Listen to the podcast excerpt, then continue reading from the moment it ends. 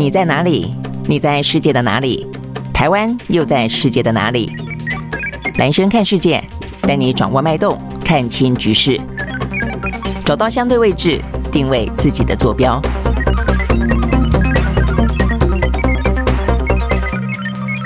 呃，欢迎收看今天的兰轩看世界啊。那今天一样的，这个全球还是一样啊。这个，嗯，该乱的还是有点乱，该紧张的还是有点紧张啊。那但是呢，一开始的话呢，就台湾部分的话呢，呃，比较特别的新闻啦。我看各报的头版头条，呃。苏贞昌确诊了啊，那我想这个苏贞昌确诊，因为现在台湾啊，这个每一天确诊的人数，坦白说还在高原期啊，呃，像昨天又是四万多，所以 有时候又下来一点点啊，这个两三万好像觉得安心一点，但是那个时候通常都是在礼拜一或礼拜二哦，所以呢，等于是经过呃这个周末之后呢，有些呃这个通报可能没有那么的快，那再来的话呢，通常都会回到四万多哦，那所以代表我们还是在一个相对的高原期，这个高原期坦白说有点长，那所以染疫的人越来越多哦，所以呢，终究呃，这个朋友相聚哦，你都会听到说啊，还没染疫哦，哦，那这个因为到目前为止，像我，阿弥陀佛，就还是都没有确诊过嘛啊，那但是朋友就说啊，早晚问题哦，所以不是染不染，而是迟早的问题而已哦。那所以呢，就苏贞昌院长来说的话呢，确诊坦白说也不是新闻，但是比较重要的或者比较特别的地方在于说，苏贞昌呢。上个月大概就是一个月前，九月二十一号才打了第四季的高端。哦，所以我想这个部分的话呢，可能再次的凸显出来我们的国产疫苗高端，它所呃，不管是它的效用哦，不管它在过程当中所引发的一些呃问题，我们过度的草率的进行了疫苗的呃这个发呃发这个 EUA 哦，有点揠苗助长的这样的一个决策过程，或者是说呢，在这个过程里头呢，不断的释放出消息，然后呢，有点创造出呃这个呃股价当中的飙高哦，从中获利等等的疑云。云还有包括呢，到底呢，我们政府用多少的钱去买高端？那这个呃，迟迟的不愿意去公布这个数字。然后的话呢，过程当中他不呃好几次啊，这个迟交呃疫苗啊，但是我们政府呢，似乎也就是睁一只眼闭一只眼呢，该罚的也没罚，就这样子让它过去了等等。我想呢，等于是让这个高端的话题呢又添一笔啊。那所以其实我觉得这是一个非常重要的，对于台湾来说啊，在这样的疫情期间。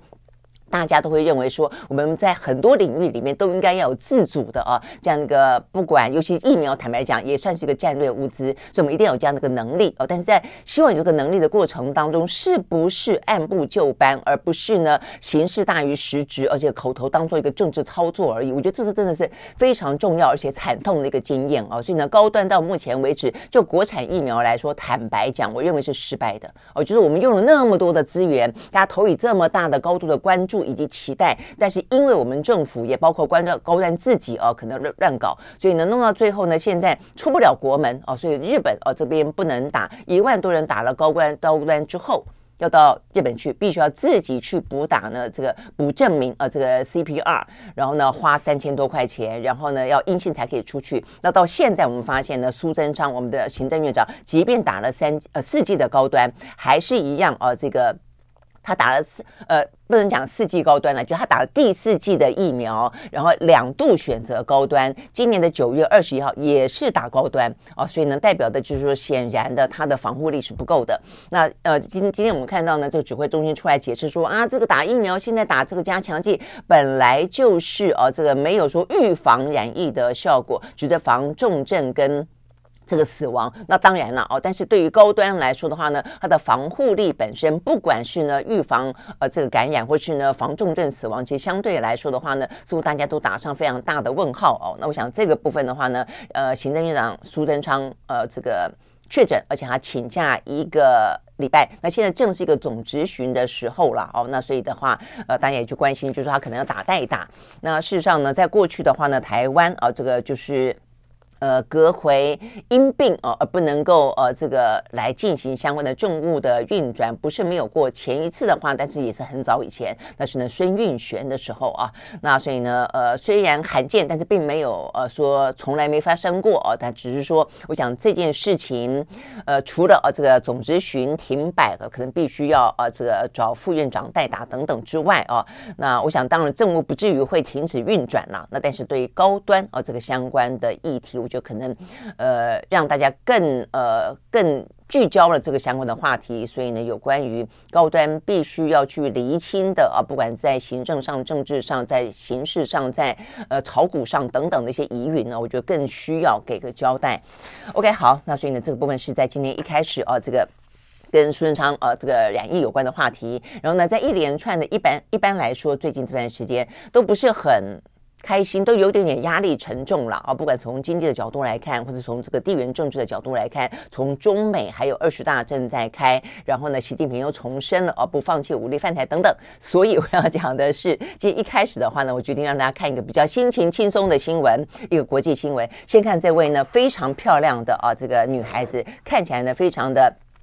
健康爽朗啊，充满了阳光。呃，大家应该有看清楚她嘛？啊，这个呃漂亮的女孩子是一个伊朗啊、呃，伊朗裔的，就是她的父母亲是伊朗人。那为什么要介绍她呢？因为她是呢，在今天啊这个这个欧洲的新闻当中很受关注的一个呢人物，因为她是呃瑞典，瑞典呢最新发布的一个他们的内阁当中最年轻的气候环境气候部长啊，二十六岁。好，所以二十六岁的环境呃，这个气候部长，二十六岁的你在做什么？呃，这位啊，这个漂漂亮亮的女孩子啊，非常看起来聪明开朗的女孩子，她已经。成为了瑞典新政府的呃这个环境保护的呃部长了。OK，好，那他呢叫做波尔莫卡塔里哦，跟我们刚刚讲到，就是他是一个呃出生在伊朗家庭哦。那他的话呢，事实上呃等于是家里面哦，其实早就已经移民到瑞典了。那呃他在过去这段时间一直是呢瑞典自由党里面的青年派系的领袖，非常受到呢这个年轻人的喜欢。然后的话呢，就是对很多的一些呢时政哦一些国家的。社会的议题呢，有非常多的一些倡议。不过，他们说他翻开过去的这个政治资历来看，不坦白说，他的政治资历不会到很长了哦。但是呢，呃，政治资历来看，他并没有在这个气候跟环保特别突出。但是很显然的呢，呃，瑞典他们呢，对于这个年轻人，对于呢，呃，保护地球这件事情的议题，它的敏感度是够的哦。意思就是说，现在的瑞典新政府，这个右派政府，现在如果大家有印象的话呢，瑞典的右派政府，呃，在上个月吧，哦，这个。等于是他们的呃这个国会大选当中啊，这个等于是呃左派下台啊，右派兴起这件事情，让大家有点担忧啊。担心呢，在这样的一个嗯，等于是政治、军事跟经济啊都有点点呃这很大的呃面临压力的状况底下，其实右派很容易崛起，所以担心呢，整个的呃欧洲呢原本有点沉寂一时的呃右派民粹的声浪再度高涨啊。但是不论如何，显然的这个右翼政党呃掌权之后，筹组。新的内阁，他们非常敏锐的感呃察觉到了瑞典过去这段时间在国际舞台当中呢，呃发光发热，是很受注意的一个原因之一，在于环保少女同辈里，记不记得这个环保少女呢？很年轻，然后她呃。抨击这一代的大人们啊，就说到底做了什么事情，都只会讲啊，确实让这个地球呢一天一天的啊越来越衰败，越来越被破坏啊。所以他后来呢，呃，声名大噪啊，非常勇敢。然后呢，还到了我看我印象都很很深的一个呃照片，是他在呃已经越来越小的呃北极圈的浮冰上面照了一张照片啊。他讲到的是这个全球暖暖化、地球暖化的问题，已经让。呃，这个北极圈的生态完全遭到了一些破坏，海平面不断的上升，嗯，这个融冰的情况越来越严重，北极熊已经没有家了。那所以呢，因为这样的一个倡议，呃，在过去这些年，他到处去演讲，还甚至呢演讲到了联合国。我想这个事情可能让瑞典啊，突然之间呢，本来就对环保还蛮关注的，而且大部分的欧洲国家对于环保这件事情都相当呃关注，但是呢，更加的凸显出来瑞典啊，所以也因此。他们就呢，呃，任命了一个呢那么年轻，二十六岁的最年轻的一个呢内阁的成员来担任这个。他虽然在资历当中并没有特别关注在环保跟气候上，但是的话呢，他承接着一个呃环保少女呢，呃同辈里那么一个呃名名声跟这样的一个光环吧。啊，希望呢也也也能够啊让这个呃瑞典的啊这个新的内阁啊受到关注啊，也希望呢让这个年轻一代啊对于这个环保跟地球的倡议。能够呢继续的关呃这个继续下去啊，这个继续的执行落实下去。OK，好，所以呢，这个呃部分呢是在今天我们看到的一个新闻啊，所以蛮正向，也还蛮值得被期待的。而且他们讲到说呢，这位呢波尔莫卡塔里啊。他呢，呃，虽然年轻哦，但是他对于现在，而且他虽然接受了现在呢这个右翼政党啊的呃这个推荐要来出任他们的内阁阁员，但他对于这个右翼政党也不是从来没有批评过，也意思就是他并不是一个那么呢，呃，就是你找我来出任阁阁员，所以我就是一个乖乖牌，也不是哦，他还蛮是一个就事论事啊，这个据理力争的那么一个呢年轻的政治人物。好，所以呢，这是来自于瑞典啊这个最新的一个呃消息。好，那这个部分的话呢。呃看完之后，当然一样的，就回过头来要看看欧美股市，还有呢比较重大的一些消息啊。那我想这些重大消息当中，呃，依旧的包括了几个重点啦。啊，这个俄乌战争现在的话呢，呃，俄罗斯不但呢出动了这个无人机啊，现在开始又重新恢复了一些轰炸哦，所以呢又是一个空袭，等于说空袭呢再加上呢这个无人机，所以目前看起来最新的状况，连泽伦斯基都出来说，呃，他们因为。都炸这个呃能源设施跟军事设施嘛，哈，当中尤其能源设施哦，说他们呃已经有三成左右的能源设施已经都被炸毁了，所以现在的乌克兰的民众确实在生活当中的水跟电已经陷入了困境啊。呃，OK，我觉得这是俄呃乌克兰呃俄克罗俄罗斯显然一个新的战略，就我尽可能避免造成你的平民的伤亡，就不自直接进行杀害。但是呢，我让你生活困顿，我让你生活不下去哦。我觉得这实在是蛮糟糕的哦。你说，当没水没电，又是冬天哦，这个呃气温可会骤降，甚至呢将会大雪纷飞的时候，你这个没水没电哦，这没有供暖的状况底下，连粮食事实上呢，其实乌克兰在过去这段时间哦，都造成相当大的一些压力哦。那 OK，这个部分的话呢，看起来是俄罗斯的新战略哦。那到底要？在多久？我想这个是大家关心的，这是第一个。那第二个的话呢，在英国的呃这个相关的特拉斯哦，他的这个内阁当中，我们刚刚讲到的这个瑞典的内阁，显然呢目前筹组的过程当中，呃，尽管是右翼政党啊，这个新崛起变了天，呃，但是呢，目前看起来遭到了争议啊，至少没有这个特拉斯来的严重。特拉斯呢现在已经被啊这个。嗯，英国的媒体啊，这个讥讽他为说他现在已经是一个幽灵首相了，意思就是说呢，只是一个形式上的存在啊，这个实权都已经让渡给了这个他找来担任财政部长的啊，这个杭杭特 Hunt 啊，那甚至呢。我看到媒体报道说呢，他们形容啊，这个是最典型的英国式的政变，意思就是英国人比较卷土门一点啊，他不会真的搞那种什么呃第三世界落后国家啊这种呃军事推翻政权这种呃非常暴力式的、非常呢血淋淋的啊，这个太过是呃。太过动荡的这种呃政变，他用一个比较斯文的啊，用一个比较看起来呢比较沉默的，但实质上呢也已经让你呢去除了啊这个杯酒释兵权的感觉啊，所以他已经进行了一个英国式的政变啊，所以呢这个话题持续的在英国的呃这个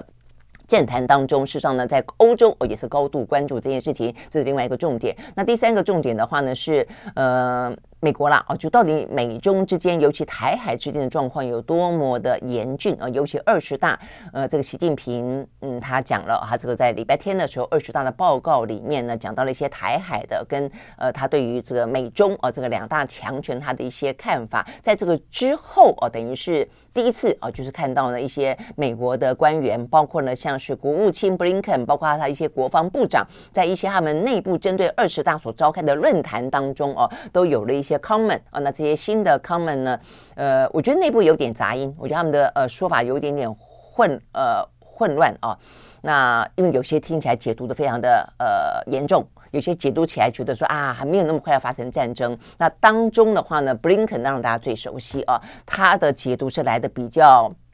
呃，听起来把这个呃习近平的说法啊，是认为比较严重的，趋向于呃有警讯的啊。他认为，呃，这个习近平的话代表的是已经改变了现状，因为这个现状代表的是目前是和平的一个状况，他就是呃没有那么快的啊要进行呃这个所谓的和平统一或是呃武统的进程。但是这一次习近平的谈话，布林肯说他认为加快了统一。的时间表，那这个统一的时间表当中，就是说，如果好好谈和平统一，那如果不好好谈，那就是武力胁迫哦，那所以这部分的话呢，就是他认为可能呃整个让统一时间表跟可能发生战争的几率来得更高，这是布林肯的解读。好，所以这些相关的话题都是今天呢我们要去关注的啊。那一开始的话呢，我们还是先看看呢欧美股市。那欧美股市呢今天还不错哈，是因为呢美国的财报啊，这个在今天看到了一些。企业的表现，呃，也是提呃这个缴出不错的啊，这个蛮亮眼的成绩单，所以啊，这个欧美股市目前看起来是上扬的。OK，好，我们先从美国开始看起。好，在美国呢，道琼工业指数呢上涨了三百三十七点九八点，收在三万零五百二十三点八点，涨幅是百分之一点一二。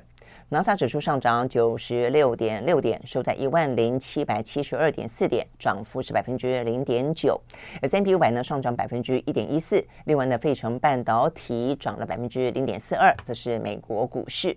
好，那欧洲的话呢，三大指数，德国呢涨了百分之零点九二，英国涨了百分之零点二四，法国呢涨了百分之零点四四。OK，好，所以一个是美国的财报，呃，几家企业表现还不错；一个是英国的话呢，现在呢，呃，特拉斯把它这个权力相当大的一部分哦，都授权给了这个杭特，杭特的话呢，几乎把它这个特拉斯一上台之后的相关的经济跟财政财政计划通通推翻了哦。那我们昨天已经讲了蛮多的哦，不管是。减税的，不管是呃这个企业税本来要调高的，不管是呢这个相关的能源的补助本来要更长的哦，那等等，现在呢都出现了新的一个政策啊。好，所以这些的话呢，都让啊原本的一些利空的消息，在今天的话呢是一个。呃，有了一个呃利多可以呢反弹上扬的理由啦哦，但是呢，坦白讲，就整个的大势来看的话呢，当然呃还是啊这个未必那么乐观的啊。但是我们先让大家知道一下呢，昨天财报里面呢有哪几个哦看起来表现还不错。呃，昨天的话呢，比较大的一些企业，通常都是比较大的企业会给大家比较大的一个指标性的振奋的啊这样的一个效果嘛哦。那 OK，所以昨天的话呢，高盛。高盛的话呢，呃，在昨天他们公布的第三季的业绩超过分析师对于获利跟营收的预期啊，呃，那所以呢，整个的股价呢就上扬了百分之二点三三。好，那所以高盛也好，那或者是说呢，先前前一天啊，也是有一些呃投资银行表现还不错，像是美国银行等等。那所以的话呢，呃，这个延续着呃这个金融机构啊，有些不好啦，哦，但是呢，连续两天有些呢好的还不少。好，所以呢就是高盛。那再来的话呢，Johnson 啊，这个 Johnson Johnson 呢，在昨天他们公布了第三季的财报啊，说它受惠于旗下的抗癌药物哦，有一个叫做呃 Dazalex 啊，这个需求强劲。嗯啊，需求强劲，当然你可以说呃有有两面的解读啦，也代表就离癌的人真的是越来越多哦。那但是的话，现在呃大家也不用太过的恐慌，就是现在呢治疗癌症的。呃，药物哦，跟方式哦，真的也越来越多，所以呢，有这种慢性病化的这个趋势了啊。不过当然，不同的癌症还是有不同的一些呃轻重严重的程度了哦。但不论如何，好，它这个抗癌药物的话呢，需求强劲啊，因此让这个 Johnson Johnson 的营收跟获利都优于预期啊。不过呢，照理说它这样的消息出来之后呢，股价是涨的，但是后来又传出一个呢，它可能会裁员的消息，而且呢，这个美元强势哦，所以导致它的美股存易减少，所以呢，后来的话呢，Johnson 的呃股价又下滑，小跌了百分之零点三五。好，所以呢，这部分呢，我觉得比较值得注意的就是，嗯，其实目前整个的前景看起来真的是还蛮逆风的哦。所以呢，即便是现在眼前的财报还不错的某些程度来看的话呢，它的财报表现好，它的营收表现、盈利的呃状况还不错，其实呢，未必是真的哦，呃，就是。我的意思是说，不断不是纯赚钱的原因，很可能不见得是它的业务哦，这个变得有多少，而是某个程度的可能是缩减成本，啊，比方说裁员啊，那比方说再来就是涨价。哦，它的产品涨价，它等于是把这样的一个可能亏损的，呃，等于是等于是投射给啊，这个等于是分担，呃，这个责任给了消费者。哦，对，对，消费者来说就物价上涨，所以这也很可能是一些经营当中的手段啊。所以看他们所谓的呃业绩跟所谓的盈利能力上扬啊，其实未必啊都是就整个的大的总经来说，可能都有一些部分呢，可能是被牺牲或者做了一些调整的了。哦，那所以像 Johnson 来说的话呢，呃，他他其实接下来，即便表现那么好，他还是要裁员。我说我想，这可能是面对未来呃一年当中哦，这个企业可能必须要做的一些呃调整哦。所所以，我想这些部分的话呢，大家都呃得要从不同的角度去解读，呃，也是呃，企业或者个人哦，都要有一些因应之道了哦。OK，好，所以呢，这是呃有关于呢，呃，我们讲到这个高盛跟 Johnson 啊这两家公司啊，这个昨天的财报表现还不错，也因此呢带动了一个呃股市的上扬。那这样的讲的原因是在于说，对于美国来说哦，这个跟通膨、跟升息、跟呃，未来的经济衰退有关的讯息也还是啊，这个蛮不乐观的，而且呢，一步一步的啊，就是更加的巩固了大家的一些推断。呃，包括几个啊，第一个，Bloomberg Bloomberg 的这个经济研究 Economics 他们的模型预测，未来十二个月当中呢，必然发生衰退啊。我记得先前讲到的《华尔街日报》的一些。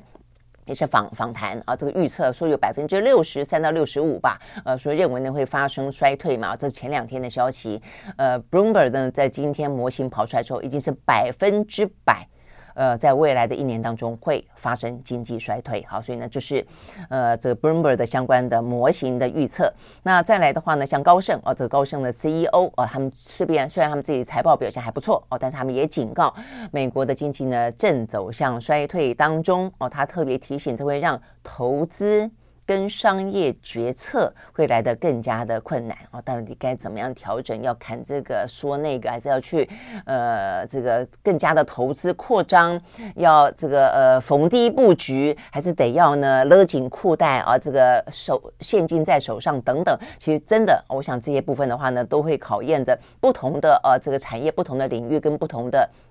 呃，这个企业的性质跟不同的呃营呃这个经营的状况嘛，那也考验大家的这个智慧了哦。那这个是高盛啊，这个 CEO 的警告。那惠誉啊，惠誉的话呢，他认为目前看起来呢，就业增长放缓，失业率上升啊，这个激进升息跟通膨攀升等等，他认为呢会对二零二三年的消费者的支出呢造成影响啊。所以呢，如果说你是属于消费者的产业的话，尤其像服务业啦哦，或者是说呃这些生产消费者的这些生活用品的话。很可能呢，在明年的话呢，都得要做一些预做的准备。那他们的预估呢，认为呢，那明年春天就会陷入呢，呃，这个。衰退，但是啊，这个惠誉的说法呢是稍微还偏呃悲观当中的乐观哦，因为他他认为啊，这个明年春天开始会陷入一九九零年式的温和衰退哦。那我还特别去回过头看啊，因为美国的经济衰退其实有好多波，那大家都会去引述啊，那让大家啊去理解过去可能发生的原因跟产生的后果，跟当下采取什么样的政策。嗯，但是你会去看啊，这个其实每一个状况不太一样，他们呃在一些政策达到一个相对的效果。因此造成软着陆这样的一个所谓的温和式的衰退呢，事实上是在一九六五年、一九八四年以及一九九四年。好，那呃，但是问题在于说，呃，一九九零年的时候啊，他们有一波衰退，内部的衰退看起来还跌得蛮重的哦。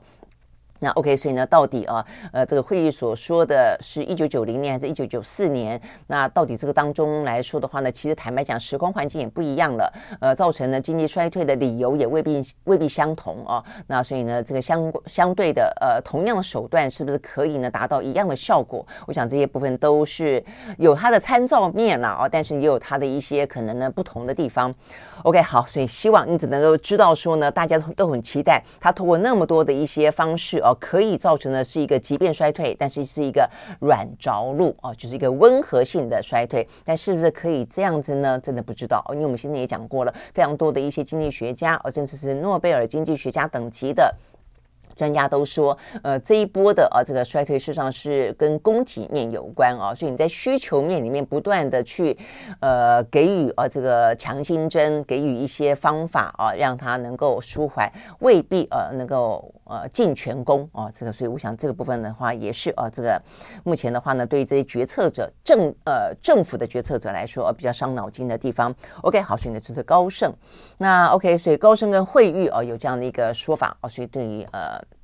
明年啊，这是大家的心里头的一些状况，就是不断的啊，在做一些准备，不断的有一些更细部的了解啦，也还好去做一些呃决策的应应吧。哦，那再来的话呢，英国央行，英国央行的话呢，呃，一方面也是应应整个的啊这个。景气的衰退，一方面也是因为他们这个特拉斯啊这个政策所造成的一个局部的剧烈的震荡啊，所以呢，他们就是紧急救急啊，所以那个时候本来的话呢，又再宽松了一下，但是呢，他们正式确认不再延迟缩表了啊，所以呢，等于是在十一月一号开始要重新开卖英国公债。好，所以呢，等于是这一波哦，因为它的一个错误政策所导致的纾困，现在的话也要重新回到一个相对来说比较紧缩的呃这个时刻哦，所以代表的也就是就未来的这一场仗啊，这个短中期，也就是放眼这一年啊，对英国来说也认为还是啊还是得要用紧缩的方式。好，所以英国央行主要的啊，它未来。就是呢，会卖的是中短期的债券，暂时不包括长期债券了。OK，好，所以这是一个英国央行啊的这个呃最新的一个政策的调整。好，所以呢，这些是我们今天看到哦，跟这个呃整个国经财经啊这个的局势有关的消息。那另外的话呢，呃，有一些比较呃企业当中的话题，我觉得比较值得来看一下的哦。一个是苹果。呃，苹果的话呢，嗯，它的 iPhone 十四啊，这个虽然好像没有什么太多新的东西哦，但是也还是成为话题了哦。而且呢，它一开始是说卖的还不错嘛哦，但是呢，这边呃是一个 The Information 啊这样的一个呃等于是财经啊他们这样的一个呃媒媒体啊一个组织，它引述了供应链的消息指出哦，说呢，它现在在首次亮相不到两周之内，似乎呢已经开始要打算减产了。哦，那这样听起来看起来确实应该是有一些状况，他们发现了异状啊。那这边讲到说，他们可能发现的这个需求有恶化的状况。对，一开始好像还卖的不错，但接下来的话呢，有一点点啊，这个开始呃无以为继了。但是也才两个礼拜哎哦，好，所以呢这个部分的话呢，让苹果股股价呢，呃，听到这个消息之后的话呢，马上闻声跳水啊，这个呃跌了。一呃就跌了一下啊，但是后来稍稍的回升哦，所以最后是小涨百分之零点九四。啊，但是呢，iPhone 的话呢，就这个消费者产品来说，事实上是一个大家的指标了哦，所以会去关心说它到底卖的好不好。那另外的话呢，是 Netflix 啊，Netflix 过去的这段时间虽然串流大夯，然后呢，呃，大家追剧追到。报啊，那但是的话呢，来自于呃这个 Disney Plus 的呃这个竞争，那也还包括了这个疫情开始，大家至少是共存了啊，所以呢也出去到实体的呃这个电影院去看看戏了啊，看电影了。那所以呢，这个 Netflix 他们有一度看起来的他们的嗯说他们的呃用户的定量有点呢呃就是到达了瓶颈，就是有上升哦，但是上升幅度没有那么多了。好，但是的话呢，在他们昨天。昨天呢是在盘后的时候呢，公布最新的这个财报，说他们的订阅户意外的增长了两百四十一万。哦，所以呢，原本呢，这个在昨天的盘中哦，它是跌了百分之一点七三的，就盘后呢，股价飞涨超过百分之十三哦，所以呢，相关的一些类股呢也跟着涨。OK，好，所以呢，这个部分的话呢，是在今天啊看得到的一些比较其他的呃话题性的企业的一些部分。那最后来看油价，油价的话呢，当然随着俄乌战争，随着嗯冬天啊等等啊，随着呢这个。呃，一些目前啊，这个包括呢，OPEC 的减产等等这些话题了啊。总而言之，呃，过去这几天的话呢，都是因为经济当中的可能衰退啊，因此呢，看淡了这个需求啊，因此导致了呃油价连续跌几天。那今天的话呢，进一步的下跌哦，但是今今天进一步的下跌是因为目前看起来啊，这个。呃，美国呃这个方面的话呢，再次释放了战备的储油啊，这个部分他们就是说，先前已经有第一波哦，说他们要试出战略呃战备储油了。那现在的话呢，新一波呃打算说呢，要释放出一千万桶到一千五百万桶的石油来抑制油价的上上涨。那就是我们讲到的这十一月份，呃，等于是 OPEC Plus 啊，他们呢允诺的要减产这件事情来稳住哦、推升啊这个呃。这个油价这件事情要在十一月份正式展开嘛？啊，所以呢，可能怕啊，这个目前真的是美国的通货膨胀，目前都已经到拼命打打不下去的状况了啊。呃，岂人岂能容忍啊？这个欧佩克继续的放任它的减产，导致这个油价再上来啊？所以美国呢就打算要试出这个战备除油哦，所以呢，这个消息一出来之后啊，呃，果不其然啊，这个在昨天的油价的话呢，就是呃、应声下跌。好，所以呢，在昨天西德州的原油期货价格跌了百分之三点一，收在每一桶八十二点八二块钱美金。伦敦布兰特原油下跌百分之一点七，收在每一桶九十点零三块钱美金。那媒体报道说，呃，在今天啊，这个今天稍晚的时间，拜登还要特别针对呢油价这件事情呢来发表谈话。OK，所以我们。我们知道呢，在呃，这个物价飙涨的呃这个状况里头，其实原油价格是一个非常呃关键的一个部分了啊。那这个呃俄乌战争可能是一个非常大的一个原因，但是它并不是说呃说停就停啊这么快，所以变成人为的操作这部分的话呢，变成一个目前看起来比较可能去影响油价的一个呃操作的手法了啊。所以一个就是 OPEC Plus，一个呢就是美国的战略储油，或是欧洲国家加入。所以如果你减产，那我就释放；你再减产，我就释放。所以呢，呃，这个目前看起来，呃，如果说美国呢再祭出战呃释放出战略储油的话，会不会呃让这个 OPEC Plus 决定再进一步的减减产啊，来捍卫这个油价？不知道。所以现在目前看起来。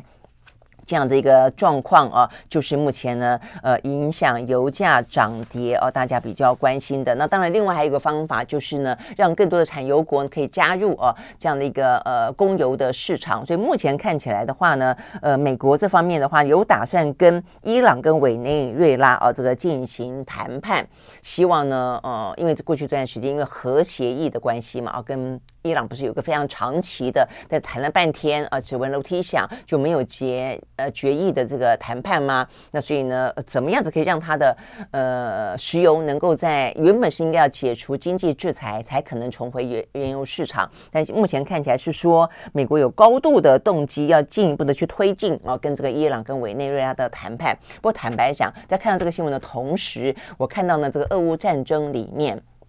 因为呢，俄罗俄罗斯哦，它目前的无人机呃都是消息都指出哦，而且事实上呢，说以。确实是有跟伊朗之间的一个大幅度的一个贸易交易，是买啊这个伊朗的无人机嘛啊。那虽然虽然伊朗啊这个声称过去这段时间，呃，俄罗斯对于乌克兰所发动的无人机的攻击不是伊朗卖的啊，但是其实欧盟方面已经啊这个开始说要去制裁伊朗了。所以呢，在这个当下，你为了油价啊这个嗯的平稳。你可能希望跟伊朗多谈一下啊，但是问题是，如果说目前俄乌战争当中，呃，这个造成能源设备的损害，导致呢一些少数啊，这个嗯无辜的平民呃这个死亡，是因为你伊朗的无人机的话，那坦白讲，我就回过头来看这方面的呃谈判，你说要能够顺利的推展哦，不是那么的容易哦，因为某个程度来说，都还是有一些。呃，普世价值在那边的啊。如果说你你你你加入一场战争，你说我要为了这个油价呃这个平稳，因此我要给你放水，我觉得这有点难哦。OK，所以呢，这部分就是你会发现，全世界目前很多议题都这样子搅在一起啊，这个牵一发动全身的了啊。OK，好，所以呢，这个油价呢到底会？呃，这个因为经济衰退的关系啊，因为这个美国释释放出战略储存储油的关系，而开就是比较可以维持在一个相对的呃低点，还是呢随着这个俄乌战争持续的开打，随着这个 OPEC Plus 呢持续的捍卫油价，然后会不断的啊这个推升，尤其在冬天的时候，我想这个议题呢是蛮重要的啊。好，所以呢这部分是讲到呢跟国际的财经相关的讯息。OK，好，那这个讲到国际财经呢，另外的消息啊，我想大家比较关注的就是，呃，目前的二十大啊，这个中国大陆他们到底。在这个之后，可不可能呢？呃，放宽一点点啊，这个相关的风控。那目前看起来的话呢，是不打算嘛啊。这个习近平说要坚持动态清零。好，但是呢，在今天有一个相对来说或许呃比较好的消息，就是说呢，所谓的动态清零，等于在国内啊，他们一样的进行这个，只要有发现，就希望呢能够呃这个。嗯，斩草除根啊，这样的一个方式，但是不代表它的国境不会开放哦。所以呢，目前的话呢，呃，这个最新消息啊，这个是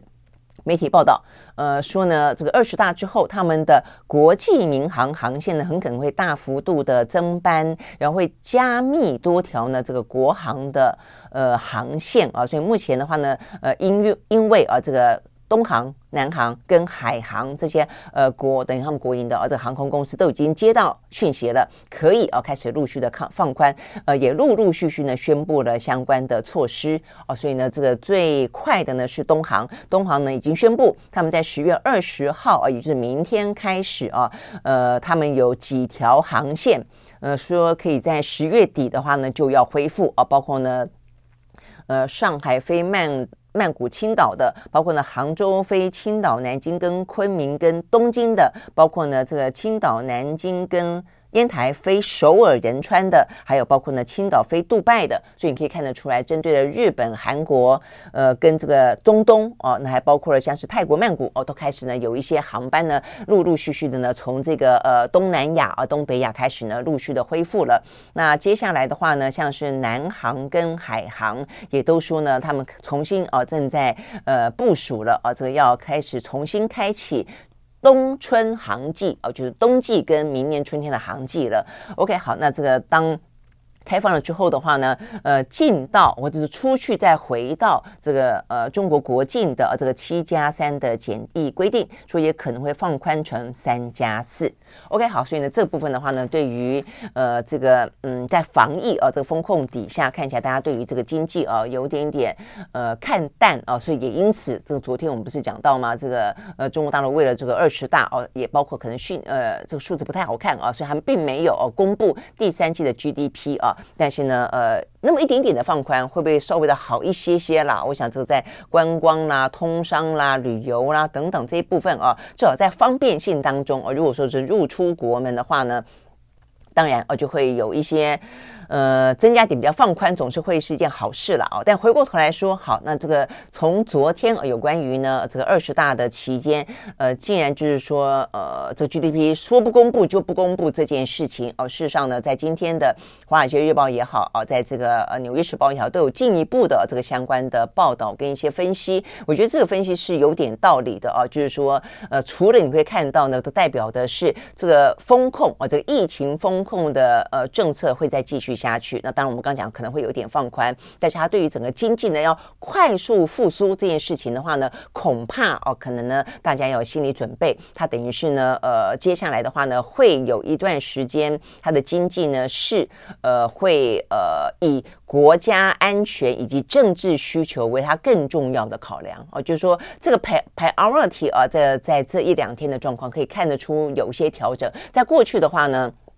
呃，等于是在习近平的前十年，呃，尤其是在胡锦涛那段时间，其实某个程度拼经济对于中国大陆来说的话呢，是呃过去呢最大的显学哦。所以不管是什么华丽转身呐，腾鸿腾呃什么腾龙换鸟啦，然后呢让这个嗯高科技。呃的这个科技的产产品跟创新不断的啊这个去尝试啊，所以呢，只要站在风口的呢，是猪也能飞哦。那一段呃非常黄金的呃起飞的啊这个活跃的年代，以经济为主，那它也奠定了呃习近平他的权力基础，因为它不只是呃这个中国大陆 GDP 不断的上扬，也包括所谓的共同富裕这件事情，确实也让更多的中产阶级诞生哦。那我想呃权力已经目前呢。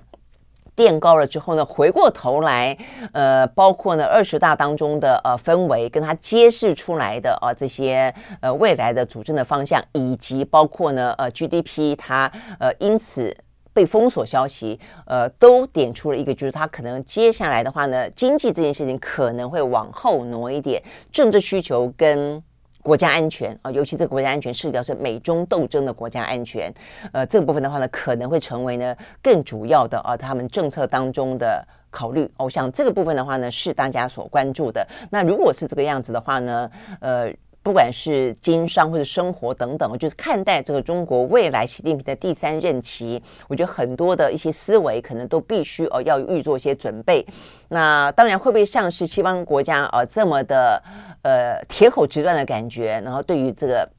整个的呃中共的政体而变得更加的独裁，这么的悲观，我觉得可以再看。但是整个来看的话呢，确实哦有更加的紧缩。所以，我们今天看到呢这个《华尔街日报》的标题写着：“习近平强化意识形态的控制，让中国的经济前景呢蒙上阴影啊。”因为可想而知，如果说呢，他的一些管控是以更加的意识形态的政治的，然后呢，呃，这是国家安全的话，那么很多的外资啊，尤其是美国的哦，或者欧洲，他们可能在这个地方都会觉得，嗯，不是那么的保险，受到威胁，或者说呢，可能事实上中国对他们来说也可能会有一些控管哦，因为现在美方对中国的禁令越来越多，中国难保不会啊这个进行反制哦，所以想这些呃状况都会让整个的经济。经济其实要的就是稳定。坦白说，经济你可以呃，不管你呃每个国家的政体不一样，每个国家的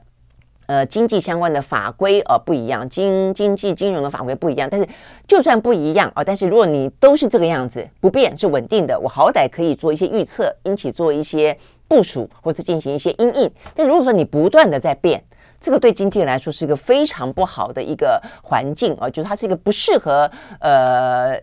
投资不适合经商的环境，因为你无法预测，你不晓得今天投下去的钱，呃，增加了人，明天会不会因此而这个碰到什么状况，因此而泡汤啊？我想这个部分事实上呢，进一步的分析，你就会知道说为什么啊？呃，是这样的一个推断啊。所以《华尔街日报》讲到说呢，习近平强化了意识形态的控制，会让中国的经济前景蒙上阴影啊。那这个呃，我们看到。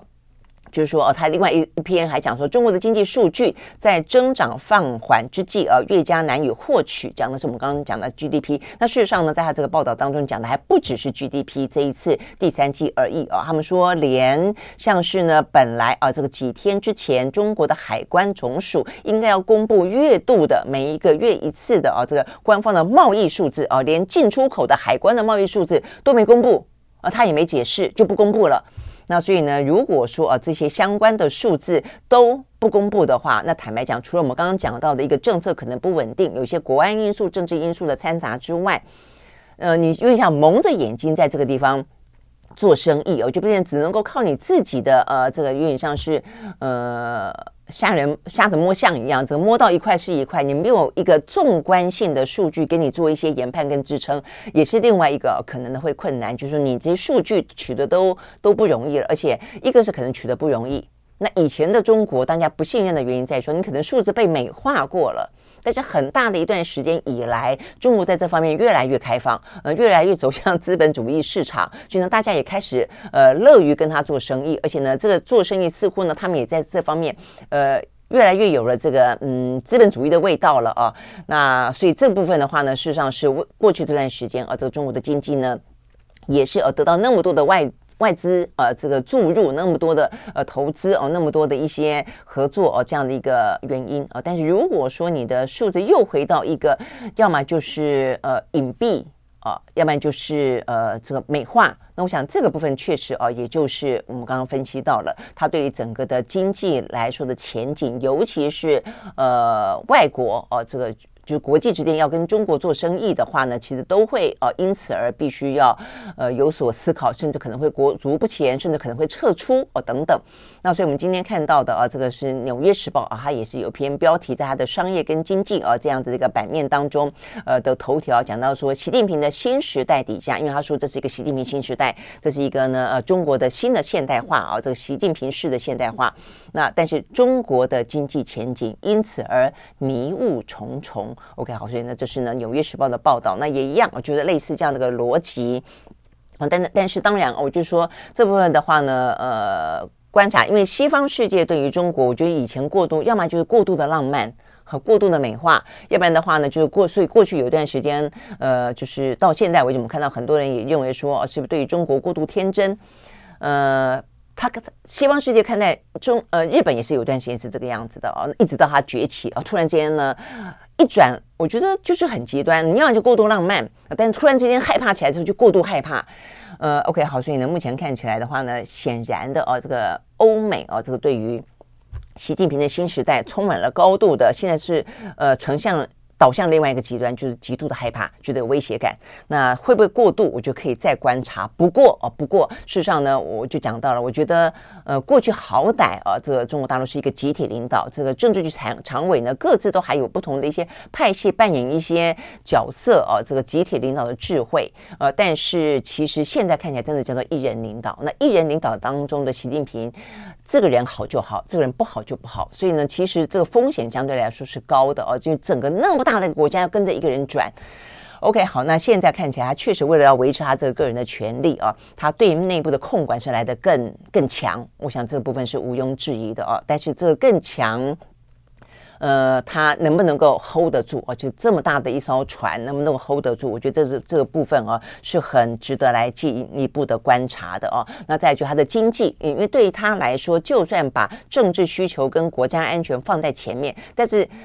呃，我我们分析过哦，这是我觉得全球都颠扑不颠扑不破的道理啊。你只要看到现在，比方说中南美洲哦，他们现在不断的呃这个选举当中没有一个不变天的，就是因为你只要经济没搞好，你就算是再有一些什么样的一个理念支撑的呃这个你的你的政权的稳固性，但你只要经济没搞好，老百姓的生活出现了问题，其实就很就就会。就会要变天，就会要要求另外一个人来做做看啊！所以对于习近平来说，他现在有了一个蛮稳固的一个经济基础。但如果说未来的呃这个经济在这个风控底下也好，或者说他的一些什么房地产啊的部分啦、这个呃居高不下的地方债务啊，如果出现了一些问题的话，坦白说，这会是他维持权力基础的非常大的关键。所以，如果这个样子的话呢，他可能就必须面临到他更多的权力分享啊，否则的话呢，呃，这个政体可能会出问题啊。OK，我想，所以呢，这个部分，那当然，这个部分可能就会联动到说，这个时候你要不要打台台湾牌？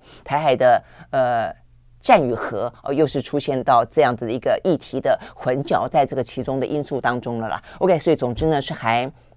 蛮复杂的哦，也蛮值得观察的，但是也必须要。硬硬的，就是说呢，目前看起来呢，呃，更自信、更强硬，可能也更霸道的一个中国啊、呃，目前来说的话呢，是在这个二十大当中所透露出来的。好，那因为这样子的关系，我们刚刚是从经济面来做解读，是呃，从这个它的数据哦没有公布去解读到政治面影响的经济，但回过头来看政治啊，那这个政治就是两岸之间跟中美之间到底怎么样？所以我们刚刚一开始就讲到了啊，在那个二十大之后。呃，这个就像台湾一样啊，这个一直在分析说二十大啊，到底我们解读了什么？美国呢也在分析，所以我们看到呢，在今天的媒体当中，好多个论坛啊都在举行。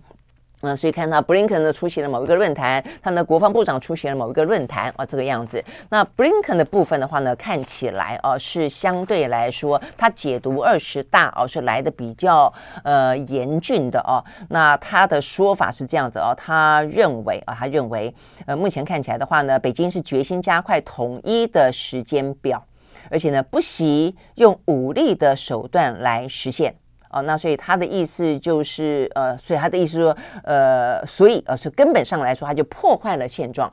那造成局势的高度紧张的原因，就是因为他啊、这个要加快啊、呃、这个时间表，而且不惜武力。但是呢，我们看到这个，呃，他一讲完这个话之后了啊，这个昨天虽然呢整个二十大还在议程当中啊，但是还是随时的保持着对于国际啊，尤其美国的一些话题的阴影啊，所以昨天的话呢，呃，中国的外交部。的发言人汪文斌啊，这个针对这个事情立即回应啊，他就说呢，他们说啊，整个的局势的改变实际上是美方一再的违背自己的诺言，所以才造造成的改变。所以意思就有点鸡生蛋，蛋生鸡了啦哦。呃，美国的意思是说，因为你的意图要改变现状越来越明显，你加快了说要对台湾的统一的呃进程了，所以。我们才会关心这件事情，因为布林肯呢，同时谈到就是说，他会从呃这个兑现支持台湾自我防卫的承诺哦。那所以这个部分的话呢，就是他对于台湾这段时间的更多的保证，呃，跟更多的呃口头上的支持或者更多的军售，就是来自于因为中国想要改变现状啊。但是呢，呃，这个中国的说法就是说，我们如果有任何的改变，是因为你先破坏了。破坏了承诺，因为你当初告诉我说你接受我们的一中政策，而这个一中政策当中是你承承认一个中国哦。那所以呢，这本还认为美国呢不断的在切香肠，不断掏空他们呃对于中国的所谓一中政策的承诺哦，所以他们才开始因此有这些举动哦。所以呢，这部分就是双方啊各自找理由啦。我觉得坦白讲，就是呃不管各方的理由解读是什么，目前局势变得更加紧绷是事实。那目前看起来呢，呃，要承受这个后果的可能是台湾，这是一个事实。我想对我们来说，更重要的是一个事实啊。那这个事实如果是这个样子的话呢，该要怎么应应呢？哦，OK，好，那所以呢，在布林肯的说法当中啊，他当然有关于描述到呢这个两岸台海之间的紧张的状况，他讲了很多，不只是说呢，他认为啊这个所谓的统一时间表啊这个加快了，他也表示说呢半导体。啊，所以呢，他讲到说呢，台湾呃半导体啊，他说如果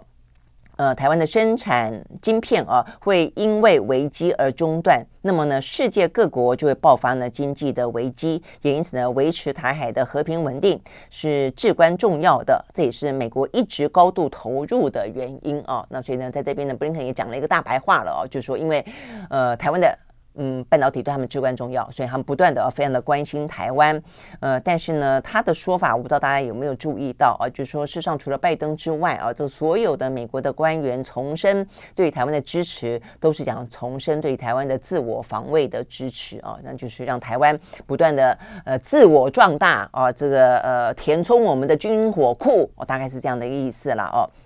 啊，但是我觉得比较特别的地方在于说啊。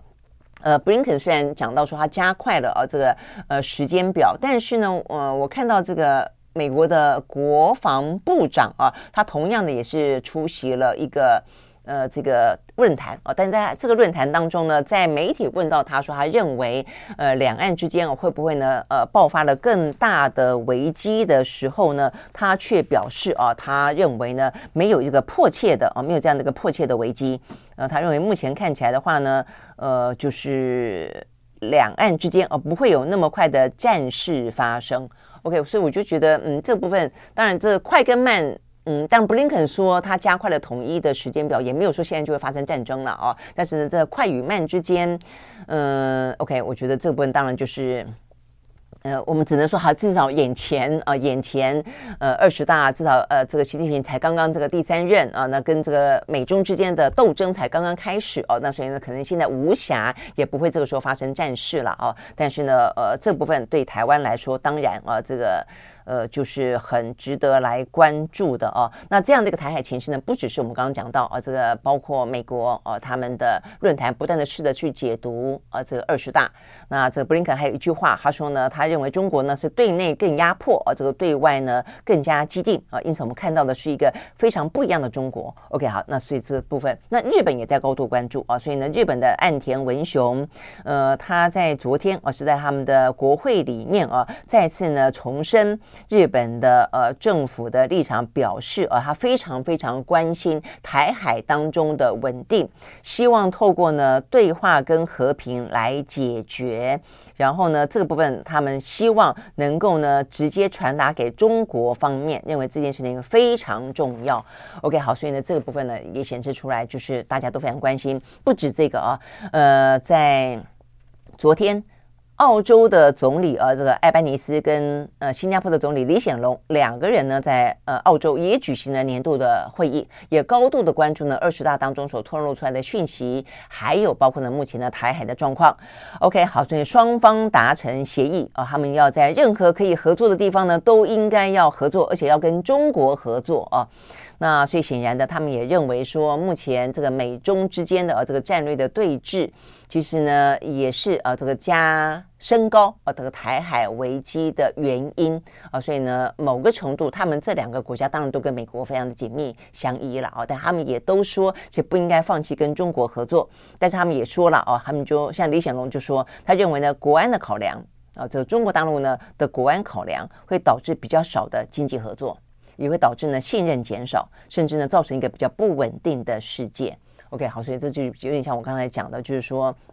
他们也都认为哦，目前看起来，呃，习近平所接触的一个新的第三任期哦，显然的，呃，国家安全这件事情啊，这个拉高了。那事实上，美国也是，美国现在不论不管在讲什么事情，都讲国家安全哦。那所以呢，连经济、连贸易哦等等，都要先符合国家安全。好，所以这是李显龙的说法。那 OK，所以呢，他们就说他们要建立一个呃对话和平的。呃，合作的一个印太地区啦，哦，等等，那所以面对威胁，他们希望呢能够有所应应，但是呢也希望能够尽力的来塑造和平。好，那所以呢不止啊，包括呢这个欧洲哦也是一样啊，欧洲也高度的在关注哦，所以呢这个欧盟说这一两天呢，他们将要讨论。你呢，在过去这段时间，欧盟的会议当中，曾经我记得好像在今年年中中间的中啊的时候，他们有一份报告，也是呢要去试的定义啊，就像这次美国定义，呃，他们的国家战略安全报告里面定义啊，这个中国大陆是一个有实力、有企图心要改变国际秩序的呃这个竞争者啊，这样的一个定义一样。呃，欧洲呢，把过去啊这个对中国的定义从合作伙伴。变成竞争对象，后来变成了一个叫做体制对手，但听起来都还算，虽然有越来越 越来越呃紧绷一点啊，但是呢，都看起来呢至少没有像是敌人啊。但是现在他们打算呢，呃，进一步的讨论哦，所以这个进一步的讨论，呃，你可以理解到了，它应该是会更严。呃呃，不会更松哦，所以他们将会讨论要视北京为一个全面竞争的对手。所以我觉得这个全面竞争的话呢，有一个关键点所在，就是中呃，就欧洲在过去这段时间，即便连美国哦，不断的希望他们这一些盟邦们啊，能够呢加入他，连在经济科技上都把它当做一个对手的这么一个战略同盟关系的时候，欧洲基本上来说，希望在这方面有自己的战略自主。所以，它欧洲呢，还是希望跟中国做生意。哦，所以过去这些年看到都是这个样子，梅克尔也是这个样子，马克龙也是这个样子啊。但是现在的话呢，似乎这个所谓的欧盟将讨论视北京为全面竞争对手的“全面”两个字，是包含了经贸。所以代表说，连经贸都打算当做一个竞争的对手了。OK，所以呢，我们这两天看到呢，都是他们的各自的从军方的角度的情报的角度的人出来说话啊。第一个呢，像是呃，这个是德国，德国的联邦情报局的局长叫卡尔哦，他在他在一个呃论坛上面他就说，他说呢，德国的有一些企业对中国大陆还是保持呢过度天真的想法，呃。在跟中国大陆打交道的时候，呃，认为说哦，一定会更好。接下来呢，他们认为哦，这个中国大陆应该会有所改善等等啊。只要你跟国际接轨，它就可能被和平转变。但事实上啊，这个卡尔认为啊，他认为呢，这个部分的话呢，其实是德国必须要提高警觉的地方。他说呢，他认为啊，这个呃，德国啊，应该要当心，就是所谓的他们很多呃，在产业上。科技上的知识会被转移到中国大陆去，我觉得这部分的想法有点像美国了，就是他可能不只是技术要停止输出啊，他有些部分怕被中国窃取而成为一个更强大的呃威胁啊，所以他们说还要当心这个事情。哦，所以他呼吁啊，认为呢，科技业对中国呢充满了信任，这件事情是很不妥的。OK，好，所以这是德国的情报投资的说法。那英国的国防情报局，他也在十八号昨天发表了一个呢说罕见的威胁警报，警告说呢，中共的解放军呢正在试图招募现役的跟前任的英国的空军喷射机的飞行员，要去协助训练共军。哦，那所以呢，这个他们就报道说，这个部分的话呢，其实要当心啊，就是说你可能呃本来觉得就是到处去培训没有什么，而且有去自己的知识或者自己的技术输出嘛，没有什么问题。但是啊，这个部分的话，他认为应该要进行风险管理啊。那现在的话呢，说呃他们的情报单位掌握到的讯息说，共军啊这个去为了挖啊英国的这些飞行员去替他们上课啊，每一年。的招聘方案年薪八百六十四万，哇，是真的还蛮多的。OK，好，所以呢，但是呢，他们的英国情报局就提出这个警告啊，说是这个威胁警告，他正在挖我们的人去训练啊，去加强他的这个国防啊，这个整个军事啊，这样这个能力等等。OK，好，所以你会看到呢，在这样这个呃，习近平的二十大的呃会议正在进行中哦。那虽然对中国自己本身来说，在他整个过去这段时间铺排当中，是为习近平的第三任铺了一条长长的红地毯，但是呢，在全球啊、大部分的国家，至少是跟台湾比较友好的西方世界国家，都因此而充满了警觉，甚至呢，更因此呢，拉高了对于中国威胁的这样的一个。可能性的判断啊，所以过去的中国威胁论其实已经很长的一段时间呢，至少在经济部分的话呢是没有哦这方面的隔阂跟壁垒的。但是呢，随着美中啊，随着呢这个习近平第三任期所接触出来的一些他的目标，似乎呢大家啊所谓的中国威胁论呢又悄悄的回来了。我觉得这部分呢是还蛮值得关注的哦。OK，好，那最后一个呢就是讲到这个呃俄乌当中最最目前最直接的啊这个。呃，战况了啦。呃，现在看起来的话呢，我们刚刚讲到俄罗斯拼命的轰炸嘛，哦，那这个轰炸的状况呢，呃，蛮嗯、蛮糟糕的。在这个拜登的说法当中，他用残暴来形容哦。那目前看起来确实也还是，呃，我们刚讲泽伦斯基说哦，他们目前有三成啊、呃，三成左右的发电厂呢都被呃这个呃自杀式的无人工呃无人机袭击了啊。那现在的话呢，水电供应都出现了问题。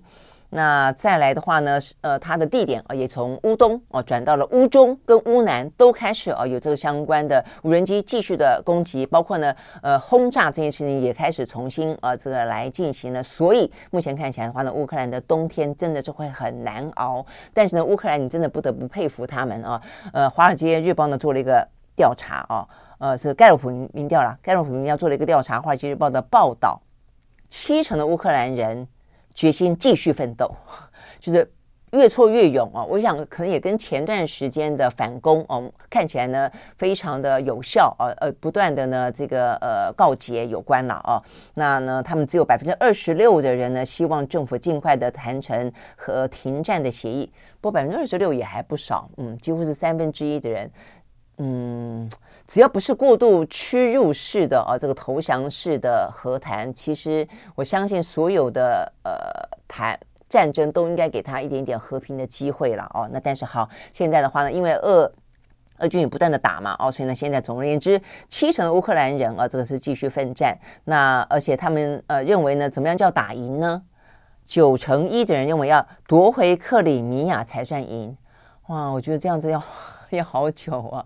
虽然呢，克里米亚的大桥被被被砸毁了啊，那像是呃乌克兰虽然不是他们不愿意承认是他们干的啦，但是某个程度也宣称胜利嘛，但你说要夺回整个半岛，可能要很久吧啊！而且从这个调查当中，你也会发现啊，这个部分呃人在基辅的民众啊，虽然这个大都市人多哦，那所以呢，他们呢有百分之八十几的人都支持奋战到底，但是前线。在乌克兰前线的居民只有百分之五十几的人呢，呃，说要奋战到底啊，所以有些前线呢也真的他们是最最受苦、最受害的人啊。OK，好，所以呢，就是目前看起来，呃，这个呃，俄罗斯持续的狂炸滥轰哦的状况。那呃，现在啊，这个欧洲啊，美国都打算说要对呃伊朗进行制裁，说你卖了啊无人机给俄罗斯啊，但是我们就像我们刚刚讲的，这个伊朗否认。而且呢，现在呃，美国说要跟他进行谈判，跟这个石油有关嘛，哦，那所以也不晓得到底可不可以谈判的成了哦。那嗯，但是目前看起来，呃，又有同时的消息说，伊朗同意要提供俄罗斯不只是更多的无人机，还要提供给他地对地的飞弹。OK，好，所以呢，这伊朗会不会也趁这个机会哦，拿这个东西来做筹码？就你要我不不卖军火给他，对不对？好，来谈判。我觉得都有可能了，因为这个国际谈判本来就是呢，呃，你的你的毒药是我的蜜糖，我什么东西都可以拿来当做筹码哦。OK，好，所以呢，这局势是真的是还蛮蛮复杂的哦。那 OK，除了这个之外，有个地方又继续的呢在轰炸、呃，又在射飞弹了，那是可想而知是北韩，北韩又在又在射飞弹了，但是这一次呢，它不是射这个短程跟中程飞弹，它射炮弹。呃，那所以呢，他就是时隔四天又对呢，呃，这个朝鲜半岛的外海啊，这个部分呢射飞弹，射了两百五十发炮弹。嗯，OK，好，这个真的是很伤脑筋啊！你看看这个，嗯，朝鲜半岛的地图嘛，啊，这个就是北韩、南韩，所以他就往这个地方，西边也射。东边也射，两边呢都各射啊，总共加起来呢又是两百多发的炮弹，所以呢这个南韩也受不了了，这个强力谴责，呼吁呢立即立即停止啊这样的一个炮轰的行为。OK，好，但是他会不会他会不会也是他跟俄罗斯一样，他他非但没有打完的一天吗？真的是哦，那当然对北韩来说，他可能更是有他这个战略上的目的了哦，但是。呃，你只能说现在看起来啊，各自国家有各自国家呃这个疯狂的呃举动，背后有更多的战略的想法哦。但是这个代表的就是每个啊这个战略关键的地缘位置啊，现在看起来的的情况都不是那么的稳定。OK，好，这就是有关于今天呢我们看到比较重要的一些呢国际的相关新闻和你分享。我们明天同一时间再会，拜拜。